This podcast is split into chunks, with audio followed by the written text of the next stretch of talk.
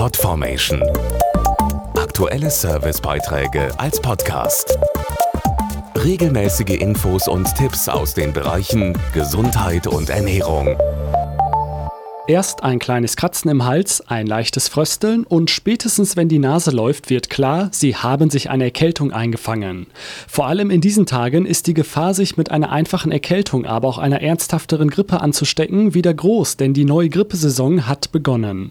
Wie Sie nach Möglichkeit ohne Husten, Schnupfen und Fieber durch Herbst und Winter kommen, dafür hat die Bundeszentrale für gesundheitliche Aufklärung jetzt für Sie einige Verhaltenstipps herausgegeben. Den ganzen Tag über kommen wir mit den Händen mit ganz vielen Gegenständen in Kontakt Kontakt und insbesondere auch beim Händeschütteln übertragen sich sehr viele Keime.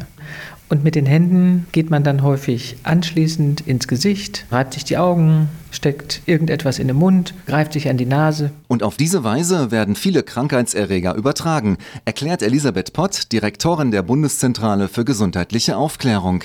Am besten also die Hände vom Gesicht fernhalten und regelmäßig richtig waschen. Einmal die Hände anfeuchten, dann gründlich mit Seife einschäumen, vor allen Dingen auch in den Fingerzwischenräumen und anschließend gründlich wieder abspülen. Mindestens sollte das Einschäumen und Reiben 20 bis 30 Sekunden dauern und wichtig ist anschließend an einem sauberen Einmalhandtuch die Hände abtrocknen. Sollte Sie die Grippe oder auch nur eine einfache Erkältung trotzdem erwischt haben, unbedingt auf richtiges Niesen und Husten achten. Also ganz wichtig ist natürlich, sich abzuwenden und möglichst sich sofort ein Einmaltaschentuch vor das Gesicht zu halten und das auch sofort zu entsorgen.